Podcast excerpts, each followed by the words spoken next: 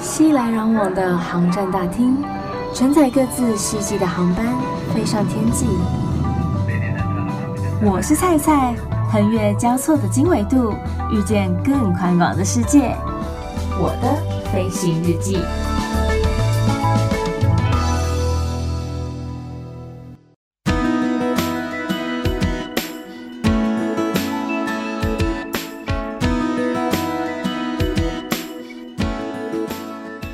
康博尔欢迎收听我的飞行日记，我是空姐菜菜。接下来这个礼拜五呢，就是双十一了。有些人会说，因为一一一一嘛，很多的棍子嘛，所以也有人说它是光棍节。有很多的店家也不知道从何开始，反正呢，就会在双十一的时候大力的推出各种的那种嗯欢庆活动啦、促销活动等等之类的，想要增加一点买气，可能也想要让一些单身的朋友们呢，就是利用购物来发泄一下自己北宋为什么我自己一个人的一个情绪了哈。不过啊，虽然说台湾会说它是光棍节。但是在韩国，双十一是他们的情人节之一哦。在当天呢，情侣们会送对方巧克力棒来象征恋情永久了。刚刚大家有没有听到一句觉得有点怪怪的话呢？为什么蔡说双十一是韩国的情人节之一？因为啊，在韩国每一个月的十四号也都是他们的情人节哦。所以说，其实，在韩国谈恋爱的男生呢、可能口袋要比较薄一点，就是怎么每个月都有情人节？也就是说啊，起码了，一年当中最少最少有十二个情人节，这也太多了吧！今天菜就来跟大家分享说，韩国到底有几个情人节？而且这每一个情人节都有他自己独特的名字。就从一月份开始说起吧。一月十四号啊，是行事历情人节，因为作为一年当中第一个情人节啊，情侣之间会互送赠送日历或者是笔记本，然后在这个行事历当中标注彼此重要的日子，像是生日啊、纪念日啊等等之类的，算是提醒双方说这是爱情记录的一个礼物了，象征一整年的恋情都可以顺顺利利的。然后到了二月十四号，也就是大家广为人知的一个西洋情人节。目前西洋情人节的一个来由啊，最多人的说法是说，在三世纪名为圣瓦伦丁的一个天主教的神父，因为他违反了皇帝的命令，私自替年轻人证婚，然后遭到处死的一个判决。后人呢，就为了纪念他对于他人爱情的一个奉献，所以将二月十四号他的忌日定为西洋情人节。各大品牌店家在这段期间也会费尽心思的推出各种限时限量的产品，来获得大家购买的欲望。希望大家可以度过一个开心又浪漫的情人节。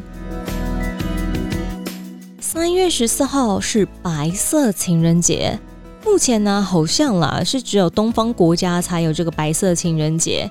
韩国的白色情人节其实就跟大家平常认知的白色情人节并没有什么不同，也就是男生在二月十四号收到女生的告白礼物之后呢，就会在三月十四号这一天送上回礼，也表示自己的爱意，愿意接受女生的告白。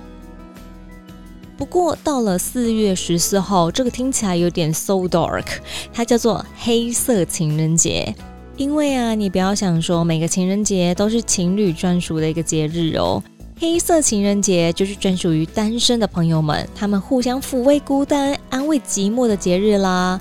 在这一天，单身的男生或者单身的女生，他们会穿上黑色的衣服，然后喝一杯黑咖啡 （black coffee），连炸酱面都要吃黑的，就是来向全世界来宣告说：“我单身啦，I'm single。”而不少单身男生、单身女生，他们也会在这一天互送黑玫瑰，也因此在这一天呢，也会有不少新的情侣产生哦。好啦，五月十四号呢，则是玫瑰情人节，也有人说它是黄色情人节 （Yellow Day and Rose Day）。因为五月十四号啊，对于韩国的情侣们来说呢，算是一个蛮重要的日子了吼。一种说法是说，春天到了，在这个百花齐放的春天，要吸引其他人的目光，所以就要穿着黄色的，是最亮眼的一个颜色。然后又因为五月正好是韩国玫瑰花盛开的一个时期，所以情侣之间也会赠送彼此一朵漂亮的玫瑰花，然后穿着黄色上衣到户外来赏这个漂亮的玫瑰，所以才会有人称它是玫瑰情人节，也有人说它是黄色情人节。来到了六月十四号，则是亲吻情人节 （Kiss Day），当然了，就是字面上的意思嘛，很明白吧？情侣之间可以尽情的当街亲吻对方，放闪。虽然说好像平常也有很多年轻的朋友们会在路上这么做，但是在这一天你可以光明正大的放闪。但是我相信很多的单身朋友们呢，会非常非常不乐意在这一天上街走动，以免被闪瞎。进入到了暑假七月份的时候。七月十四号则是韩国的银色情人节。银色情人节就是宣誓的日子，因为在情侣之间，他们会送彼此银色的戒指或者饰品。那至于为什么是银色啊，则是因为有一种说法是说，然后这个学生比较穷一点点嘛，所以只买得起银饰了。而且啊，韩国情侣也会利用这个节日，将另外一半介绍给自己的家人或者好友们，让他们认识。然后由长辈们来为他们买单。八月十四号则是绿色情人节 （Green Day）。韩国的八月啊，正逢这个炎热的夏天，所以谁想要在外面大晒太阳啊？也太热了吧！所以啊，有部分的情侣们呢、都会想要进入到山林中来约会，享受一下凉爽的气氛，还有美好的森林浴，然后相约到这个户外来踏青。吸收一点绿色的芬多精，我自己是有一点点的羡慕，就是韩国好像不太需要担心台风的问题哦，不然其实夏天的时候蛮常会有台风的。如果说天气不好的话，真的不太适合进入到这种山林当中。接着要渐渐的入秋啦，九月十四号则是韩国的照相情人节，他们会称它是 Music Day and Photo Day。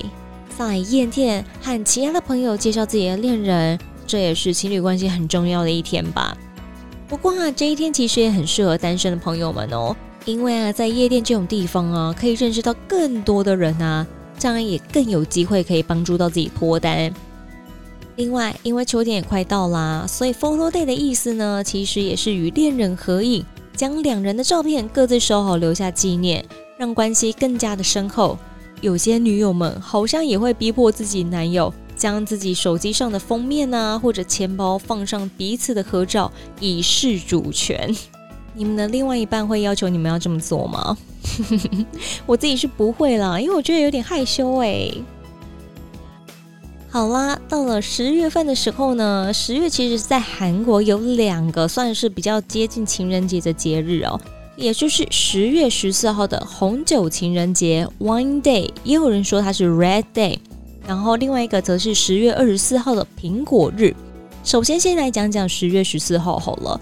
十月十四号的红酒情人节啊，就是说，因为拼酒就跟喝水一样简单的韩国人啊，当然也不能放过任何能够喝酒的机会。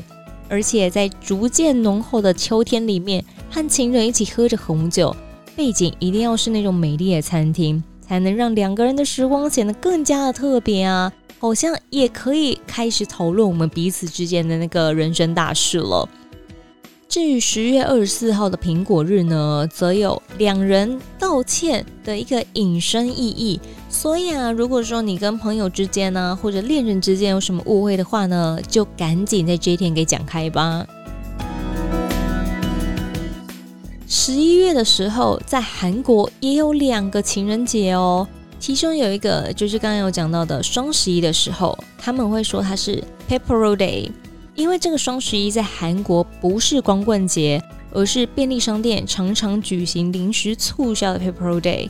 除了情侣之间会送了那个巧克力棒之外啊，朋友之间也会互送这个 Pepero 巧克力棒，祝福彼此能够像一这个数字一样的细长，然后变瘦。这是什么奇怪的祝福啊？至于为什么有这样的一个庆祝方式呢？最一开始是在韩国的女子高中生，他们中间流传了一个传说，就是说只要在双十一的十一点十一分十一秒的时候，你吃了这个 Peppero 的巧克力棒，就是这个巧克力品牌的巧克力棒之后，你就可以跟它一样变高变瘦。虽然说听起来很瞎了，但是后来厂商也运用了他们的巧思，把它变成说在这一天大家要互送 Peppero 的巧克力棒。这样子，只要是情人呢、啊，他们的感情就会变得更好。所以在韩国，它一整年的营收将近有五成以上都集中在双十一的前后，可见它的行销策略是蛮成功的。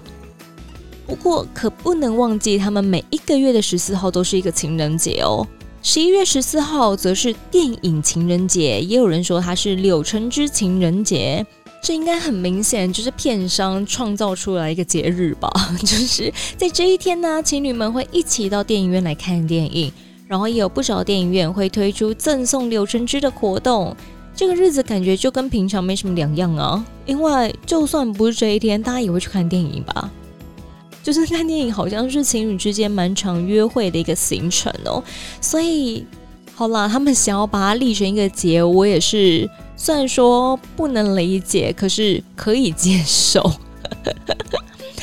来到了最后一个月，十二月，十二月十四号是拥抱情人节 （Hug Day）。因为十二月是什么？冬天了嘛，在寒冷的冬天，寒冷的十二月，来到了一年最后一个情人节，情侣会向对方送上一个温暖的拥抱，以感谢彼此这一年来的一个陪伴。然后两人的拥抱啊，也能使这样冰冷的天气变得更加的温暖。